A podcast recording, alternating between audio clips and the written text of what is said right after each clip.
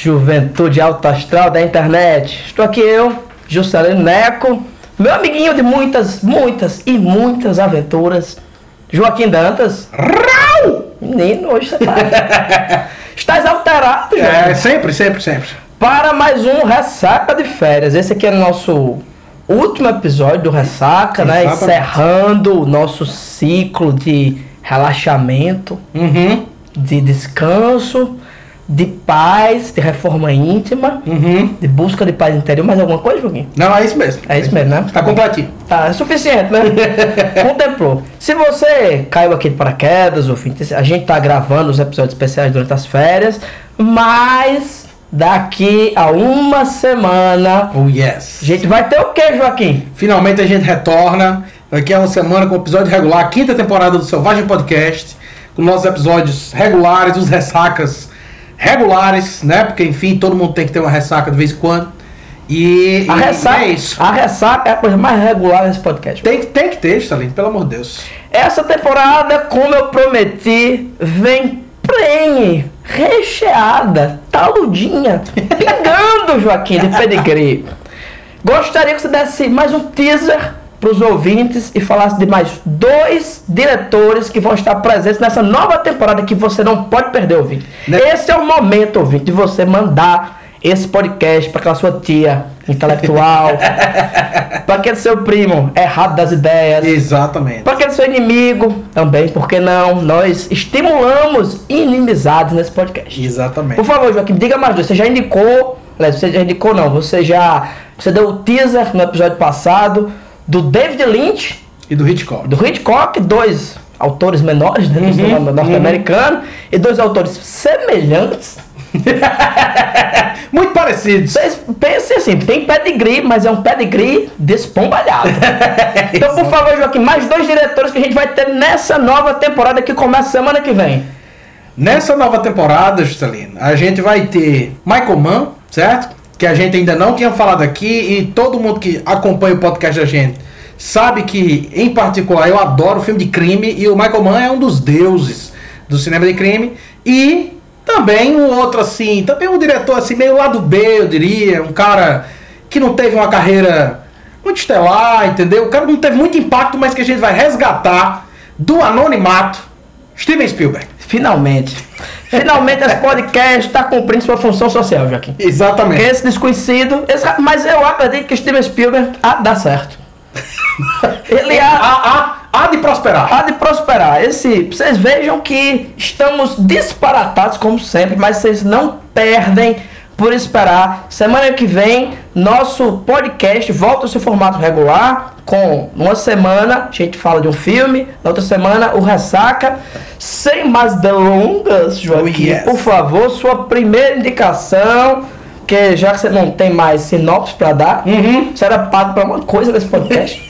Muito na, na verdade, Joaquim, você devia tá- dar todas as indicações, eu só ia perguntando. E rapaz, levando em consideração a quantidade de filme que eu vou lendo, se bem que assim, né, que eu vou vendo, se bem que assim, né, Juscelino? Se juntar a quantidade de filme que eu vejo e a quantidade de quadrinhos que tô lendo no ano, meu amigo, É. eu diria que assim, dá mais que a média, né? Ligeiramente, viu, Joaquim? Ligeiramente. Eu tô chegando a 150 gibis esse ano. Tá bem, tá bem. Tô bem, tá tô bem. Eu, eu sei que eu preciso me esforçar, Uhum. mas nesse segundo semestre eu vou começar a tomar esse- esses remédios pra concentração. E, e há, há de prosperar. Esse podcast há de prosperar. Há de prosperar. Vamos lá, Juscelino. Seguinte, hoje eu vou fazer uma, uma indicação temática. Porque eu vou indicar três filmes nas minhas três indicações, mas os três são do mesmo diretor. Que é um camarada chamado Andrew Dominic, que é um diretor australiano, né? Fazendo aí um, um gancho com os nossos primeiros episódios das primeiras temporadas que a gente fez. Porque vejam bem, pessoas, nós somos pessoas tão assim antenadas com o que as pessoas da atualidade estão interessadas, que o segundo tema do nosso podcast foi cinema australiano. Oz Exploitation. Oz Exploitation, é- exatamente. que é- Isso aí tá na boca da juventude. Tá, não, é só o que eu escuto.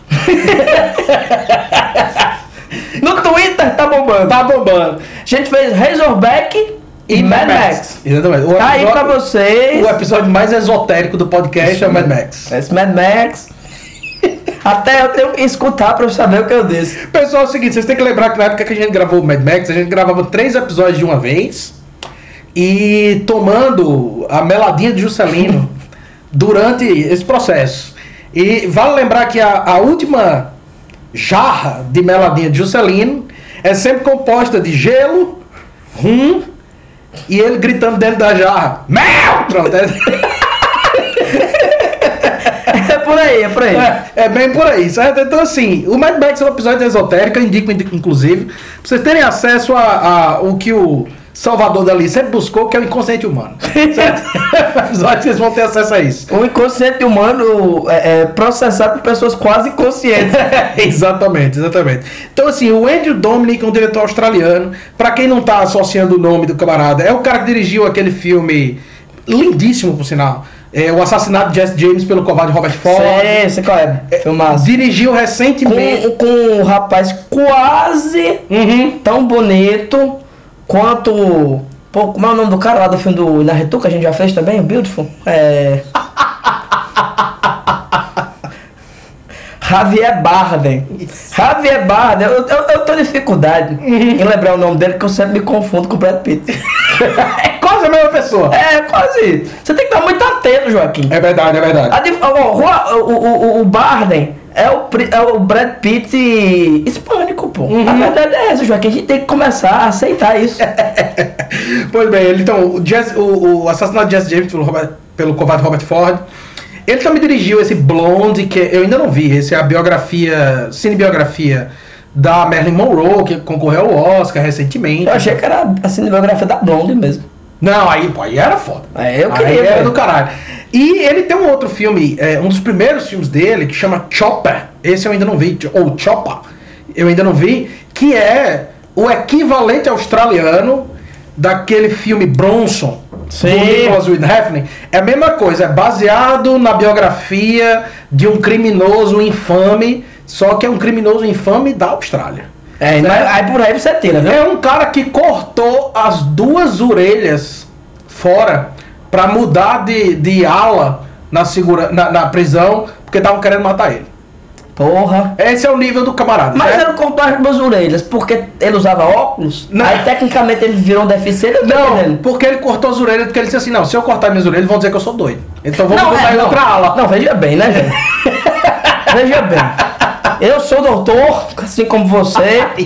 Não somos psiquiatras, mas eu ousaria adentrar nesse âmbito Uhum. muito complexo da psiquiatria e dizer que talvez, viu, ele tem algum tipo de desvio. Talvez, talvez. Talvez. Não, não vou também fechar um diagnóstico. Então, esse, esse, esse Chopper é um que eu tô pra ver faz um tempo já. Vou até ver se eu consigo legalmente em algum site ter distribuição de arquivos, né? Distribuição legal de arquivos. Exatamente. Legalmente estabelecido pela legalidade. Exatamente, exa- exatamente, exatamente. Esse podcast é legal, pessoal. Exatamente. então, assim, eu vou indicar três filmes do, do, do Andrew Dominic. O primeiro deles. Você vai indicar três filmes, Joaquim? Não, não, não, não. Ah, Eu vou indicar três filmes, são as minhas três indicações do Ah, podcast. Eu não vou roubar, assim? não. Sim, Hoje eu não tô roubando, não. Você, Joaquim, não pode ser deixado livre, não. É verdade. Daqui a pouco você tá indicando ópera. É verdade, daqui a pouco vai, daqui a pouco vai. Então vamos lá, o primeiro deles é um documentário de 2016 chamado One More Time with Feeling, que é um documentário que acompanha o processo de produção do disco Skeleton Tree do Nick Cave. Né? O Nick Cave Ah, eu conheço esse documentário, bicho. fantástico. Certo? É um documentário sobre, na verdade, sobre duas coisas. Sobre a produção do Skeleton Tree, tá? Que é, é- é um disco do Nick Cave. O Nick Cave é um artista, assim, que eu adoro, acredito que você também, Stalin. Tipo, é um artista Sim. super. A carreira do Nick Cave é super interessante. Ele tá sempre se reinventando enquanto compositor. eu vou definir agora que é Nick Cave. Hum. Você tem dentro do, da música norte-americana? Eu, pera, eu falando de música, porra. Tá perigoso, Tá negócio. vendo, Joaquim? Tá perigoso, Tá vendo? Tu começa com esses. Tu, tu subverte esse É podcast. a ressaca, Stalin, é Tu ressaca. subverte esse. Olha, eu falando de música, pô. Ó, vê se você vai concordar comigo. Vai lá. Ó, você tem dentro da tradição do cancioneiro popular norte-americano Uhum. uma tradição de grandes narradores. Sim. Ele começa com Bob Dylan, vamos dizer assim, né? Sim. Sentimento, né? Sim. Tem esse, o Bob Dylan como arquétipo. Você tem o Leonard Cohen Uhum. como protótipo mesmo, assim, olha. Sim. Você pega aquela música Nevermind do, Uhum. do, do, do Cohen, é um romance, né? Sim, o bicho, sim, bicho sim. teve preguiça de escrever, aí foi a música. Sim, perfeito. E o Nick Cave é o Cohen do mal. Perfeito. É isso. Perfeito. É um narrador incrível, incrível, um, é um gênio mesmo. É, exatamente. Nick, Cave, eu permito sua presença aqui nesse podcast. Exatamente. O Cave é é- eu concordo 100%, cara. É um gênio, é um grande artista mesmo, assim. É um cara, não só como artista, ele é um sujeito interessante.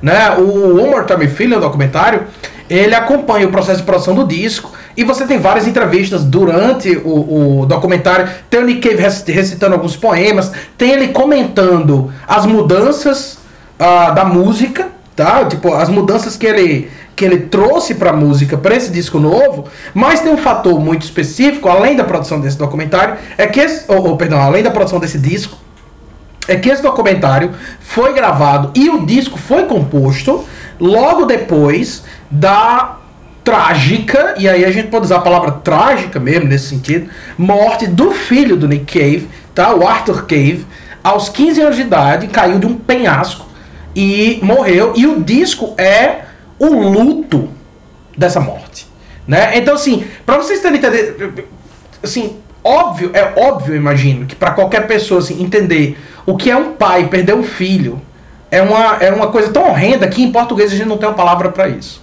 A gente tem É. a palavra para filho que perde pai, mas a gente não tem a palavra para pai que perde filho. Mas não só isso, ele perdeu um filho super jovem, certo? Tipo um cara que tava é, é, começando a desenvolver sua própria identidade. Tá virando um ser humano, como eu chamo Isso, exatamente. E tem um irmão gêmeo. Então, o Nick Cave perdeu um filho e ele tem uma lembrança constante desse Tem o filho. doppelganger dessa criança Exatamente. com ele. Então, assim, Tu, tu tomara, né? é, é- é a- assim espero, né? Porque o homem já passou por umas desgraças, pelo Já. amor de Deus. Então, assim, E é uma pessoa tão pra cima, né? quem diria, né? Quem diria? Então, o, o, o Cave, ele compõe o Skeleton Tree com uma forma de processar o luto dessa perda, que é, um, é, é brutal. Assim, no documentário você vê o quão brutaliza a, a, a, vida do sujeito.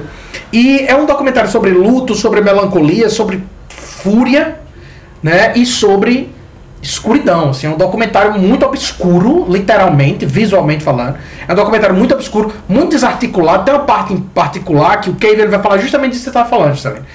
Ele sempre foi conhecido como um cara que narra nas músicas. As músicas dele são muito narrativas, né? São, são, são histórias. Ele é famoso por isso. Tem, Isso. tem aquele disco dele, me perdoe novamente, ouvi.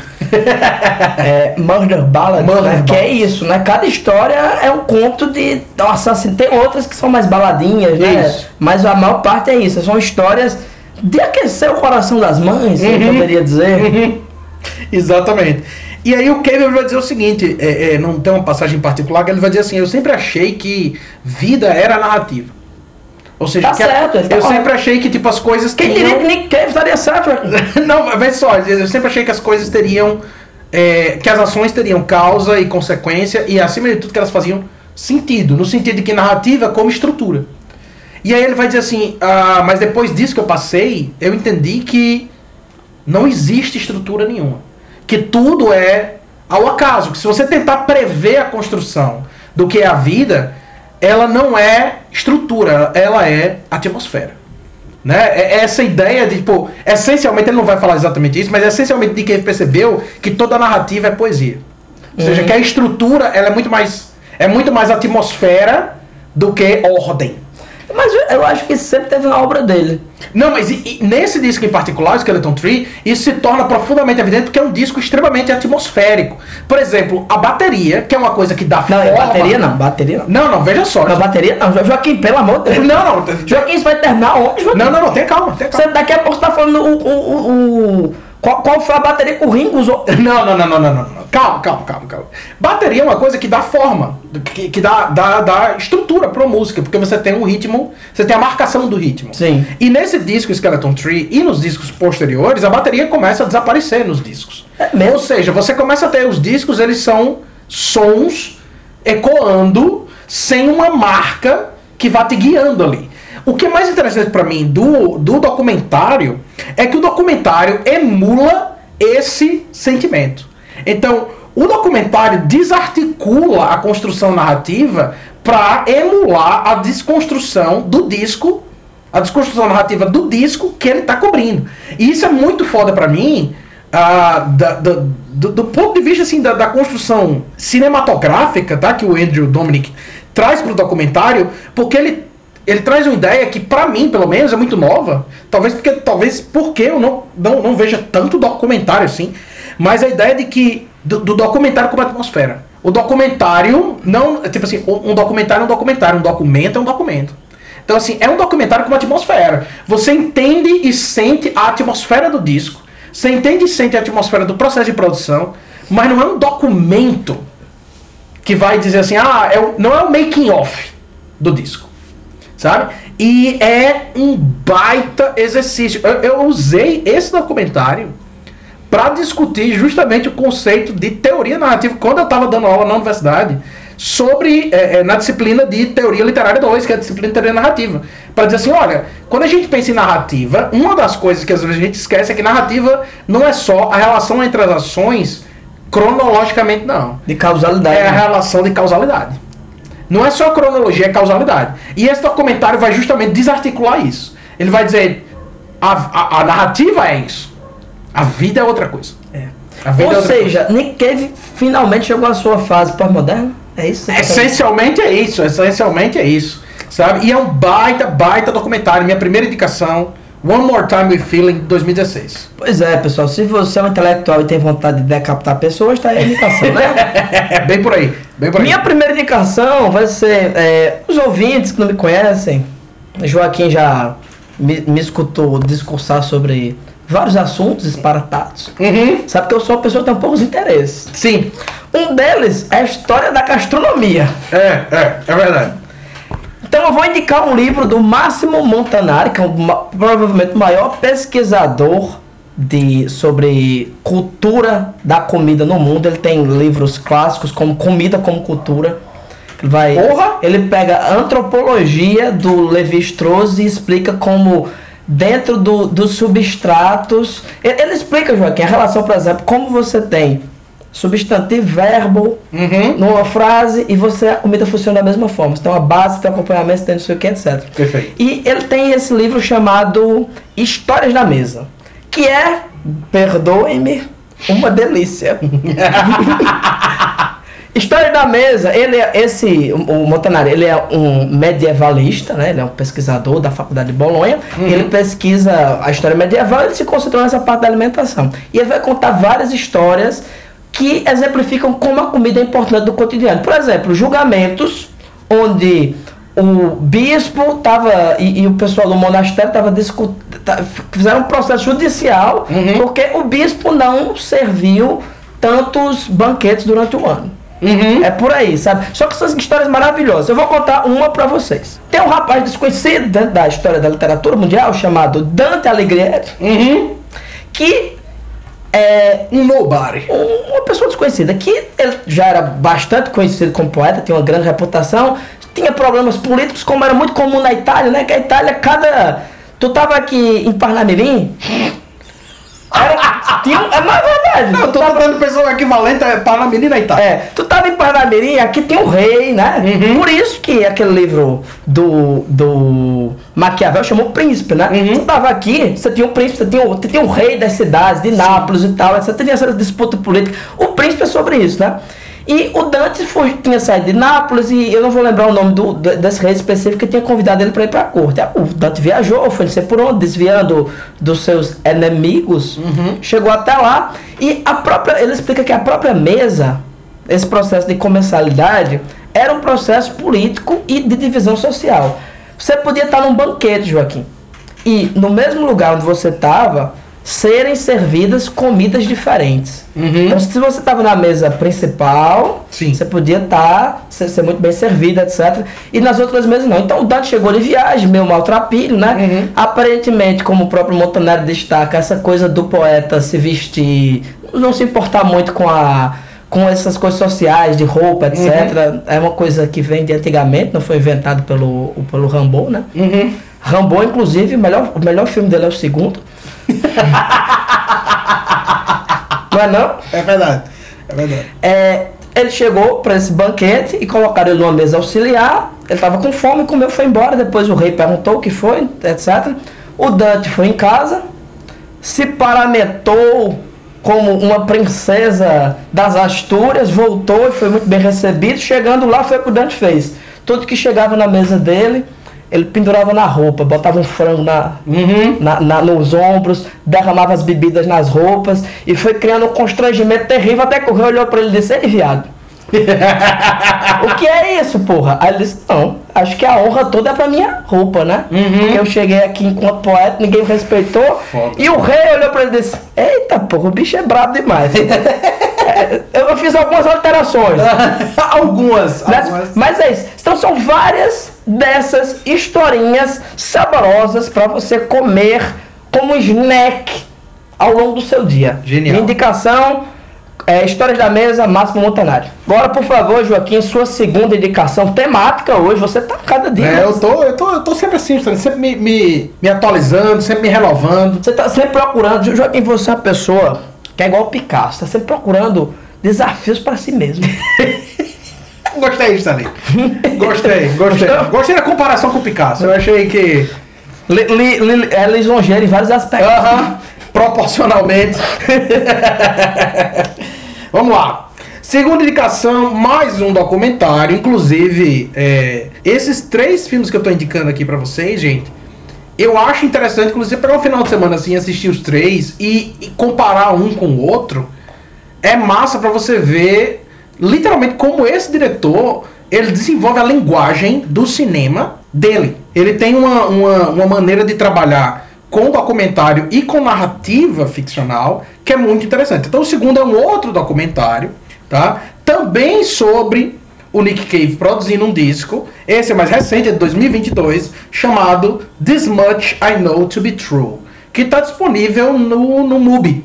É, é, é, é, Mubi, por favor, Mubi, nos, no- nos patrocine. Nós somos pessoas profundamente intelectuais. Eu vou- eu vou deixar, e- e- inclusive- E, consumimos o, o, o, o, o streaming de vocês. Vou, vou, inclusive deixar aqui um chamamento para qualquer pessoa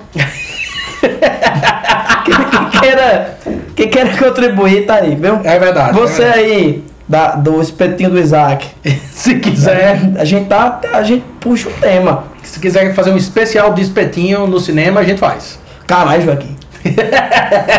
espetinho no cinema, tá aí. É um tema difícil. Que- não, mas a gente consegue, viu? Se você tem um espetinho, por favor, tá aqui o chamamento. Todos os espetos. Joaquim, bom que você é vegetariano, né, Joaquim? Exatamente. Mas o que é? O que é isso, né? Ah, dá de boa, dá de boa. É ficção, história. é ficção, se é ficção tá tudo bem. Então vamos lá, This Might Know to Be True, 2022. É um documentário produzido durante a pandemia que vai é, é, acompanhar a produção, não é nem a produção na verdade, porque durante a pandemia a gente, os artistas eles não tinham como fazer turnê, eles, né? Tipo, todo mundo parou e a arte, não que a arte, a arte parou de ser produzida, mas ela parou de ser consumida nesse sentido coletivo. Sim. A gente não tinha como ir ao cinema, a gente assistia os filmes em casa. A gente não tinha como ir a um show, a gente via aquelas terríveis lives. A gente não tinha como. Desde que eu fui pai, eu vivo na pandemia É. eterna. a gente não tinha como ter palestras. A gente fazia o quê? Via as lives do Selvagem Produções. Isso mesmo, isso mesmo. Né? As únicas que valiam a pena. Esse foi, o único, esse foi o único momento que a gente foi vanguarda, Joaquim. É verdade. É Isso verdade. é verdade. Então, o, esse documentário, 2022, ele não documenta o processo de produção, mas ele é uma forma do Nick Cave, que, que o Nick Cave achou, juntamente com, com, com, com o Andrew Dominic, Eles estão namorando, é o quê? Não, eles, eles produzem muita coisa junto. Então, Ah. os filmes do Andrew Dominic, normalmente a trilha é do Nick Cave. E, isso é o Savage Podcast deles, é resumindo. É, é, é, é, exatamente. O, o, o- a- Mas com menos. Né? Menos gregos. menos gregos, um pouco menos. O, o, normalmente as trilhas sonoras do- do- dos filmes do Dominic são do Nick Cave. Né? A- o, o Jesse James, por sinal, que é um filme profundamente poético, parte dessa poesia é justamente a trilha que é do Nick Cave com Warren Ellis. Nesse. Warren Ellis. Warren Ellis é o. é- O quadrinista? Não, não, não é o quadrinista. Ah, sim. Não é o quadrinista, é um dos músicos do Nick Cave. Mas é- a descrição do Warren Ellis, eu acho, no Instagram é justamente tipo o outro. Tipo, Não, não, eu não mas- sou aquele Warren Ellis. Não, mas é um nome incom... Exatamente, Warren. Ellis, É. porra, que azar. Já imaginou se apareceu do Juscelino Neco? É possível. Assim, E com talento. pouco provável, mas é possível. E com talento. É, não, é, exatamente. Porque os dois Warren Ellis são talentosos. Então são eles dois. Vão, o documentário tem, tem várias músicas do Ghost Team, que é o disco posterior ao o Skeleton Tree, e do Carnage, que é o, são os dois discos que seguem logo depois do Skeleton Tree. Só que nesses dois discos, o Nick Cave ele já ele sai desse processo. O, o One More Time with Feeling é um documentário extremamente pessimista, assim. Claro, obviamente, a situação é Claro. o documentário de 2016, o filho dele morreu em 2015. Então, assim, é no momento da desgraça. Nesse, tanto no disco Ghostin, em particular, quanto no documentário, você vê que o Nick Cave, ele tá encontrando luz em meio à tragédia. Então é um documentário, assim como é um disco, muito mais iluminado. É, é, você vê a presença do sofrimento, da dor, no entanto, ele é muito mais é, é, guiado em direção a alguma forma de esperança. numa re- Redenção, né? Exatamente. Numa relação quase. ah, ah, ah, como é que eu posso dizer? Numa relação quase metafísica com essa nova. Essa nova realidade para ele. Quer dizer, é, é, no, você tem um momento, por exemplo, no One More Time Feeling, em que ele. É, é, um momento destruidor, em que o Nick Cave ele vai dizer assim: as pessoas chegam para mim e dizem, não, mas. é, eu sei que seu filho morreu, mas ele tá com você. para sempre. E ele diz que, tipo, ele entende o que as pessoas estão dizendo, mas ele se irrita porque, assim, ele diz, não, ele não tá. E essa é a questão. Ele não Sim. está. E ele nunca vai estar. E é esse nunca vai estar que é perturbador. Ele nunca vai estar mais. Ele não é. Acabou. É. Né? E nesse, nesse, nesse é, This Much Know To Be True, assim como no Ghostin, você vê um processo de dizer assim, ele não está, no entanto, algo dele permanece. E é um disco muito mais iluminado nesse sentido, assim como o documentário é muito mais. A palavra que você usa, redenção, é exatamente isso. Sabe? É, o documentário tem, continuando o processo do Dominic, tem uma forma etérea, ou seja, você sai de uma entrevista, cai numa música, volta pro no meio de outra entrevista, cai em outra música, assim, ele tem ele é muito mais desarticulado até do que o anterior. Porque o disco é igualmente desarticulado. Então, o Dominic ele tem uma percepção do documentário que eu acho muito interessante, quer dizer assim, não, o meu documentário, a forma do meu documentário, tem que obedecer à forma do objeto que eu estou Ela analisando. reflete, né? Exatamente, ele tem que obedecer à forma do objeto que eu estou analisando. E é interessante pensar que é o seguinte: por mais que não se reintegre a narrativa, aquela percepção do Cave de que narrativa e vida são duas coisas diferentes, continua. Por mais que não se reintegre a narrativa, existe uma espécie de aceitação dessa desarticulação como sendo natural. Ou seja, a ideia de dizer, entender que, na, que a vida, que a narrativa é coerência. Enquanto a, ou perdão, que a, que a narrativa é coesão, enquanto a vida é coerência. Ou seja, que a narrativa é estrutura e a vida é atmosfera.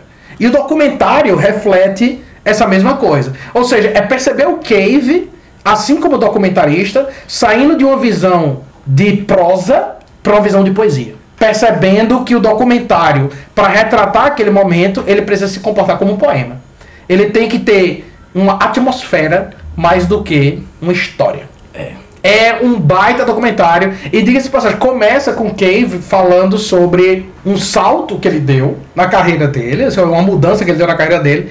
De. Ele diz, não, eu, eu pra muito, pra alegria dos meus produtores, eu decidi que eu ia começar a trabalhar com cerâmica. Mas rapaz. E aí ele faz uma série de 18 peças, eu, aliás, é, acho que é 18 peças contando a história do demônio. E cada peça, você tem o demônio criança, o demônio se apaixona pela primeira vez, o demônio vai à guerra, o demônio volta da guerra. E são as peças que ele vai fazendo em cerâmica. E o começo do documentário é isso. E depois cai no disco. Rapaz, é um negócio assim. Lindo, lindo, lindo, lindo, lindo, lindo. O Dominic e o Cave é uma, é, é uma união muito interessante pra gente repensar justamente a linguagem do documentário. Perfeito, Joaquim. Você, como sempre, as, as pessoas, né, os nossos ouvintes, eles devem se perguntar por que é que eu levo você a raia curta. mas, hoje, verdade, é mas hoje aqui tá a prova disso, Joaquim. Se der bobeira. Porque se der bobeira, tu tá falando de música já há meia hora. Já falou de Nick é, é, o, do- a- o Eu juro que acabou, eu juro O que acabou. podcast é sobre Nick Cave agora. Eu juro que Ah, acabou. E música era proibida aqui. Agora tem mais você faça. Você não me disse o que eu ia falar. Agora já foi, não vou gravar de novo. Não se dando por satisfeito. Aqui é para indicações leves, divertidas, um baita, assim. Também. Você já tá falando aí de coesão, de coerência, de atmosfera. Já Poesia tá e prosa. Joaquim, é, pelo amor de Deus, pô, você não pode passar um mês sem gravar. Esse podcast normal não, você se aperreia. Pelo É amor de verdade, Deus, é verdade, é verdade. Mas vai lá, tá bom, vai. Eu entro em outra realidade, né? Já, já vai, né? já, já pira, né, pô? Eu vou indicar agora um outro gibi. Trazer o mundo de volta. Peraí, vamos voltar pra realidade aqui, pessoal. O gibi do Hideshi Hino, autor que eu gosto muito. É, eu, todo mundo sabe que eu gosto de mangá. E o Hideshi Hino é o mangaká do mal. É o mangaká que ele disse que escrevia as histórias dele voltando pra casa completamente embriagado. É bom, é bom, No bom. meio da noite. Já gostei. E são histórias assim completamente violentas. Ele tem um traço que é caricato pro mangá. Uhum. Parece. É, é, é, sei, sei lá, mangá clássico. Aliás, ele é um mangá clássico, mas assim, sabe aquela coisa super bonitinha do Tezuka, aquele personagem redondo, com os olhos grandes. Só que, sei lá, tá, tá acontecendo desgraça, verme comendo a pessoa. E o que eu vou indicar hoje é. Eu, eu não gosto de indicar livros que não estão no catálogo, mas esse aqui pelo menos você consegue facilmente em qualquer site de. é, de sebo, né? E sebo é vida, pessoal. Sebo é vida. Sebo é vida. Esse aqui são as novidades antigas, né? Uhum. Então, ó, o Hideshi Hino, ele tem o Panorama do Inferno, que é um gibi que a Conrad lançou, não pegou muito, e a Zarabatana lançou vários livros dele. Tem a Serpente Vermelha, tem o que eu tô indicando hoje, o Nimbo e os Vermes do Inferno, e tem o Garoto Verme. Uhum. Cada um pior do que o outro. São histórias assim que pegam o cotidiano, o familiar, coisa que você tem mais específico, o drama do rapaz que é que é colegial e tá preocupado com a prova. É, a, a vida familiar, né, com aquela avó que é meio estranha e depois você descobre que ela pôs um ovo de galinha do tamanho de um carro. Assim, né? Normal. Essas coisas. Começa normal. Começa normal sempre. E desgringola de uma forma maravilhosa. Eu acho que o Hideshi Hino é um desses autores que tem que ser revisitado sempre. É um tipo de narrativa assim super rápida. Você lê eu- quatro álbuns dele em 20 minutos Uhum. e lhe perturba de uma forma maravilhosa. Hideshi Hino... se- Perturba pro resto da vida, né? é, exatamente. Você tá, destruído pro resto da vida. Sua outra indicação, Joaquim, por favor. Não, não, essa, essa é pra cima, essa é pra Você, cima. você se controle. é só, em nome dos ouvintes, é só o que eu lhe peço. Essa é pra cima, essa é pra cima. É o seguinte. Falei de dois documentários do, do Andrew Dominic. Ele não é um diretor, como eu já falei, só de documentários, ele também dirige ficção. E ele tem um filme de 2012 que, se vocês quiserem ver a versão é, é, narrativa desse tipo de, de, de construção que ele está fazendo no documentário, vocês vão ver esse filme aqui. É um filme chamado Killing Them Softly, que em português Ah, traduziram esse como O. Homem da Máfia, de Mas 2012. esse, mas esse, finalmente, Joaquim, pelo amor de Deus, achei que você terminar. Esse filme, ouvintes, podem assistir. Esse filme é do caralho. Esse filme é sensacional. Sensacional. Com o Javier Bardem, americano. É, Brad exatamente, Pitt, né? exatamente. Sensacional. Sensacional. Exatamente. O Brad Pitt, ele faz o, o, o nome do personagem é Jack Coogan, que é o cara que a máfia manda pra resolver as merdas quando as merdas acontecem, né? Tipo, ele é essa figura quase mítica, né? Essa figura quase mitológica do Hitman Ultra. É o cara que hoje é o John Wick, né? Ele é o John Wick. Só que esse filme aqui, o Kill Them Softly, ele é, quando eu escrevi o review no, no Letterboxd, assim que eu vi o filme, eu, eu, eu destaquei o seguinte, eu disse, olha, é um filme que tem mais substância do que conteúdo, ou, perdão, tem mais estilo do que substância, né? É um filme lindo, assim, Lindo, lindo extremamente estiloso. A história em si Até o é Brad Pitt tá minúscula. bonito. Quem diria, né? A história em si é minúscula, mas o filme é lindo, visualmente lindo. Aí eu, eu, eu tava escrevendo o review e eu destaquei o seguinte: 2012, o filme mais vendido em 2012 foi Vingadores. E assim, bicho, Que, que, que ano? eu, eu, Que ano a ser esquecido? eu troco um filme de crime com estilo e pouca substância em filme de super-herói merda a qualquer momento do dia, bicho. Eu troco, Joaquim, um filme de super-herói por um pula pirata bem aplicado. Imagina outro filme. É verdade. Um pula pirata foi foda, bicho. Um pula pirata foi foda. É Não isso trocava não, Joaquim. Troco, troco. É mais rápido, pô. Troco, troco, troco fácil. Bicho, é um filme assim. É um filme de crime. O, o- um, um- um grupo de jovens acaba assaltando um, um jogo da máfia. E obviamente a máfia vai mandar resolver a bronca. Manda o personagem lá do Brad Pitt. E você acompanha o processo. O processo disso aí. Só que o filme é lindo. Visualmente o filme é fantástico, extremamente atmosférico.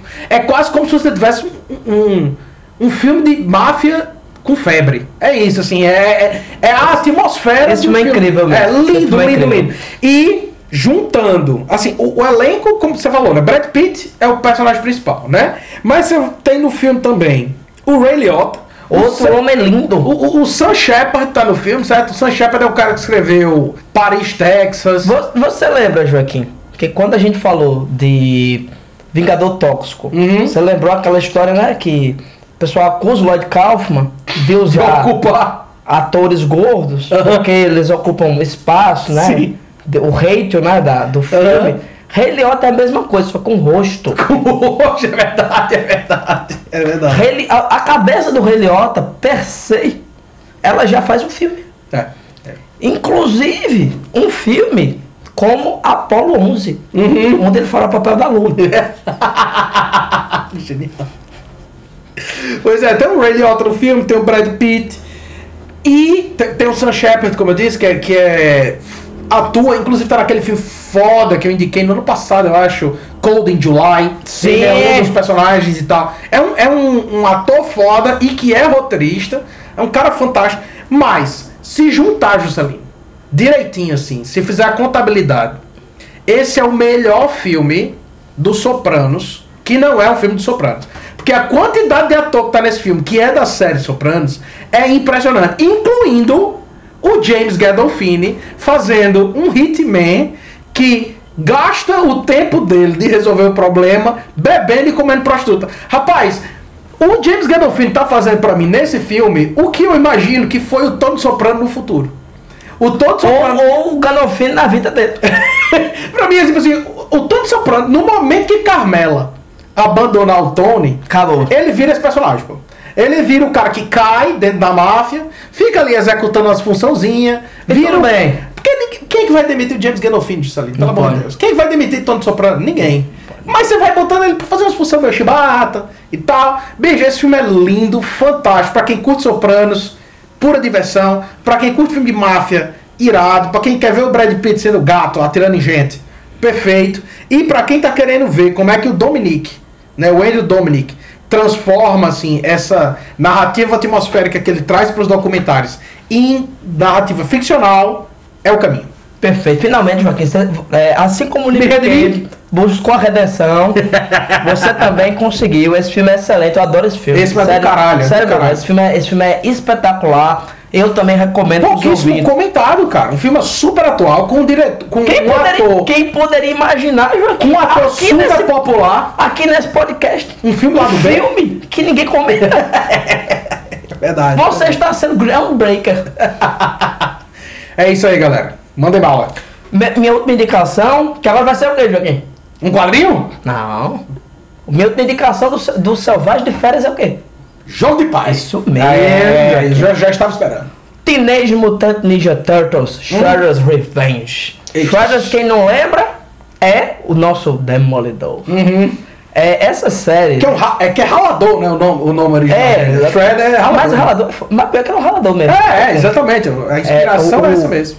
Essa série eu acho foda porque é um quadrinho que surgiu inspirado no trabalho do Frank Miller, aquele Uhum. trabalho extremo que ele fazia, de super, de super violento, do, do Batman, Cavaleiro das Trevas. E os caras fizeram essa ideia brilhante, né? Uhum.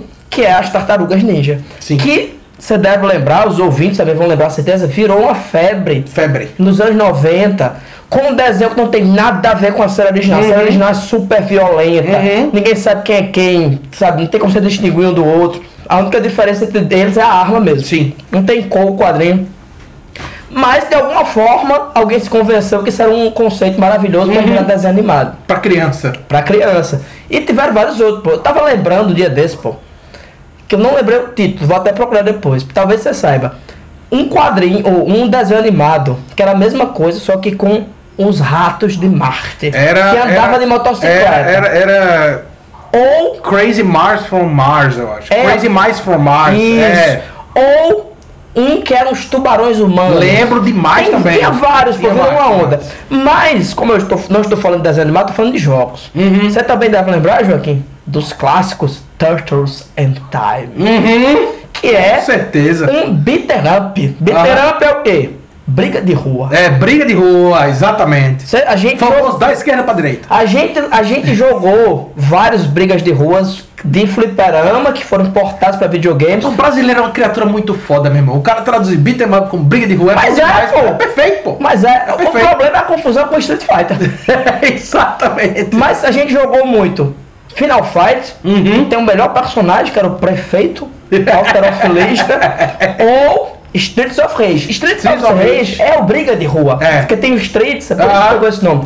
Que tinham aqueles personagens clássicos, que a gente chamava de galego, negão e mulher. Até, não era? Exatamente. Até hoje eu não sei o nome de nenhum deles. Galego, negão e mulher. E tinha o jogo das tartarugas, que era muito bom. Aham. O beat'em up, quem não tá ligando numa pessoa, vai um filho da puta andando, vem inimigos avulsos, capangas numa vibe assim meio war, você vai batendo neles. Cada uma das tartarugas usava sua arma, tinha seu poder específico. E enquanto você não limpar a tela de inimigo, você não anda. Exatamente, é só isso. E o que é esse novo, esse jogo novo, Uhum. vanguardérrimo, que eu estou indicando isso? A mesma coisa. só que com gráficos melhores. Ponto. Perfeito. perfeito. Só isso. Você vai e a diferença é que, como a franquia das Tartarugas Ninja já cresceu muito, Uhum. já tem vários outros inimigos, né? Tem o Krang lá naquele Os- aquele monstrão. o tem, tem, tem 300 inimigos e o jogo é isso, pessoal. Não vou, não, eu não tenho como explicar de outra forma. Uhum. Você escolhe sua tartaruga. Agora tá tendo vários outros é, DLCs, né? Uhum. DLC, que não sabe, é download content. Você compra o jogo, mas não tá inteiro. Uhum. Agora mesmo aqui entrou o Sage, que é aquele coelhinho que é samurai, que é um Sim, jogo, sim, sim. que ele já fez alguns crossovers com a Tartaruga Ninja. DLC, que é um conteúdo que você faz esse download, ele é muito presente também aqui no Brasil. Uhum. Na religião, inclusive. Porque o que é o espiritismo, se não catolicismo com DLC de fantasma? é a mesma coisa. Pô. Mas, ó, jogo de pai, indico. Você joga uma fase hoje, amanhã é a mesma coisa. Só muda os inimigos. O murro é no mesmo canto, você pula, dá aquele chute, tem um poder especial. Jogo perfeito. E, e assim, é, falando sério agora, lindo. Uhum. Lindo, lindo, lindo, lindo como nenhum dos.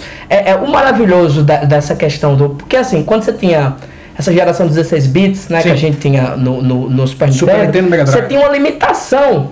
Né, de, de, do, da pixel art. Isso. A pixel art que existe hoje, ou pelo menos desde o PlayStation 1, é a melhor pixel art que existe. Uhum. Ela parou de, de ser desenvolvida porque você teve muito essa questão do, do vamos chamar fotorrealismo. Sim. E você fazer jogos onde as coisas têm essa aparência do filme. Uhum. Mas quando você joga um jogo que tem um orçamento feito em pixel art, vale só por isso. Sim. Mas o jogo continua perfeito. A jogabilidade fluida, rápida, maravilhosa. E tem outros jogos nessa pegada, como Scott Pilgrim contra o Mundo. Uhum. Eles fizeram um joguinho desse. Só que é uma bosta.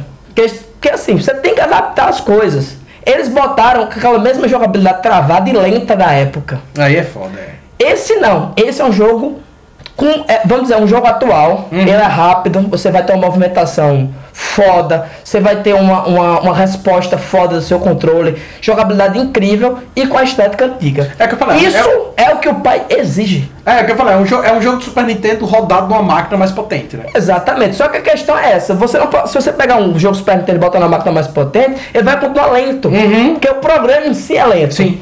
E, se- isso é, na verdade, uma limitação. Uhum. Você, tem, ah, você tem que fazer isso, você tem que adaptar e melhorar Sim. para o público atual. Então, minha indicação é essa, Shorts Revenge, Tartarugas Ninja, clássico, clássico, absoluto. Essa é a minha última indicação. A partir de hoje eu paro de ser pai. Bicho, tu sabe.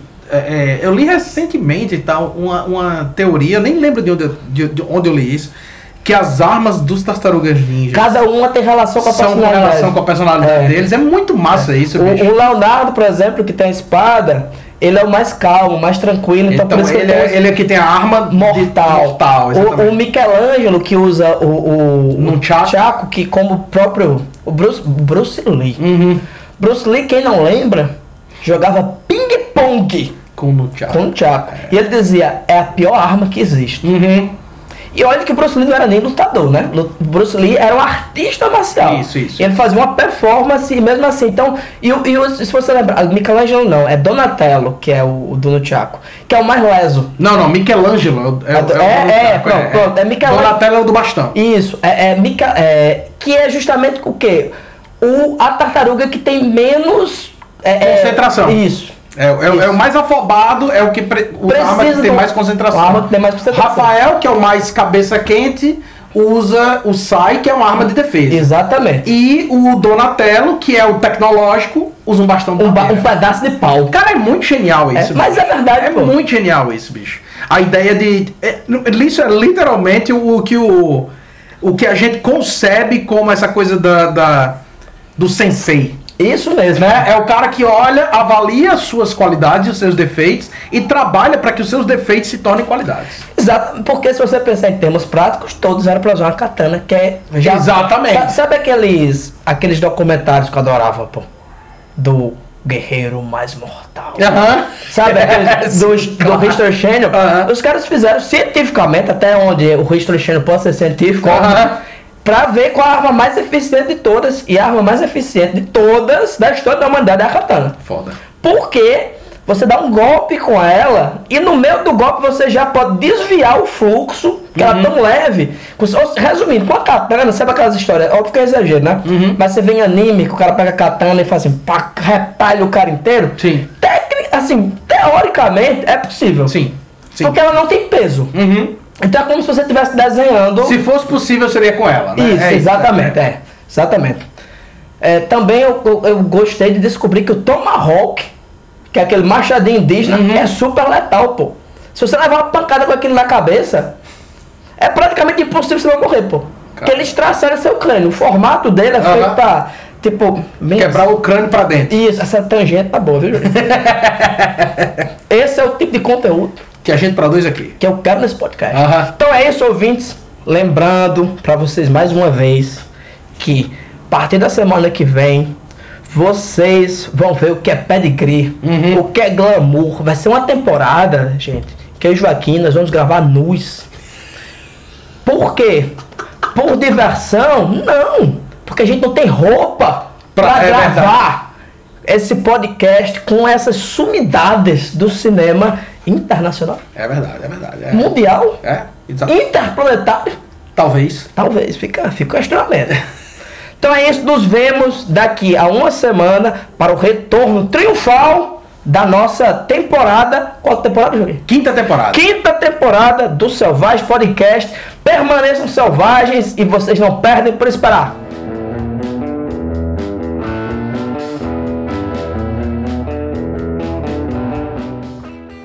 Selvagem Podcast é uma realização da Selvagem Produções.